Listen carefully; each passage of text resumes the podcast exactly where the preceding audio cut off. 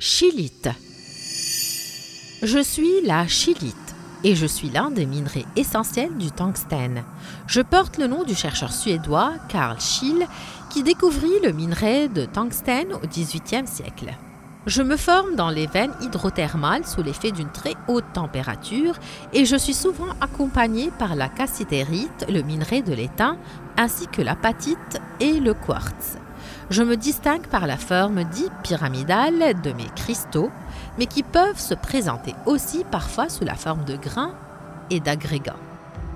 Ma valeur ne se réduit pas au fait d'être un des minerais du tungstène, mais elle est due aussi à mon éclat vitreux et à mon chatoiement orangé qui ont permis à de nombreux mineurs du monde de me découvrir facilement, car je rayonne dans le noir si je suis exposé aux rayons ultraviolets.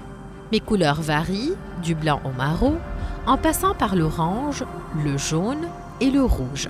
Je suis parfois utilisée comme une pierre précieuse dans la fabrication des bijoux, mais mon utilité principale réside dans l'extraction du tungstène qui entre dans la fabrication d'outils de coupe, de fourrage et de polissage.